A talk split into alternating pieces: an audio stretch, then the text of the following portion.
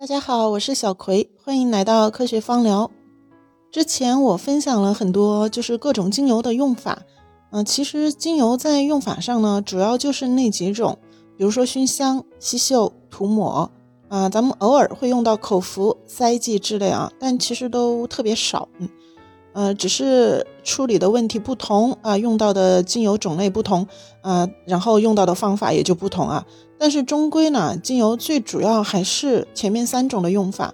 嗯，当然生姜精油也不例外哈。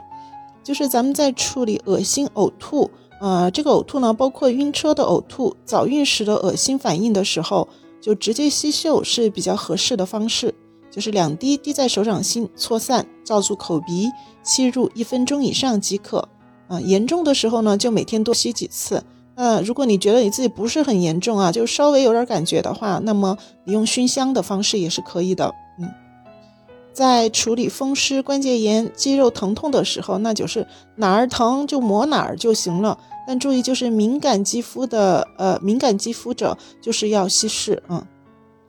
胃部不适的时候呢，也是涂抹啊。之前我也分享过多次啊。每次我胃不舒服的时候，就是浸湿，我就不稀释，就是两到三滴直接抹胃部，啊，很快就有效果了。嗯，啊，其实经常在胃部抹抹生姜是很好的，暖胃嘛。啊，咱们的胃呢本来就是喜热的嘛。啊，啊，然后暖宫的话呢，就可以直接涂抹在小腹部啊。暖身体可以两滴左右涂抹在脚底板。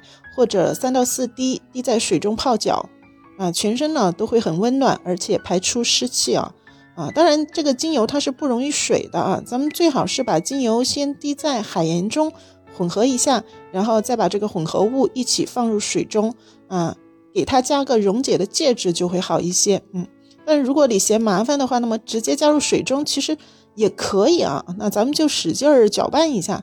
就把尽量就把那个精油珠子分散分散一些嘛啊，但总之精油就是不会溶溶溶解在水中的哈，嗯，要说效果，要说分散的程度的话，那肯定是加在海盐中，呃，然后再溶到水中是更好啊。好的，以上呢就是关于生姜精油的一些小用法了啊，更多精油的使用方法呢，大家可以站内联系我啊，欢迎免费订阅这个专辑，就是在声音标题的右侧有一个免费订阅的按钮。订阅一下就很容易找到这张专辑了，感谢大家的收听，我们下期再见。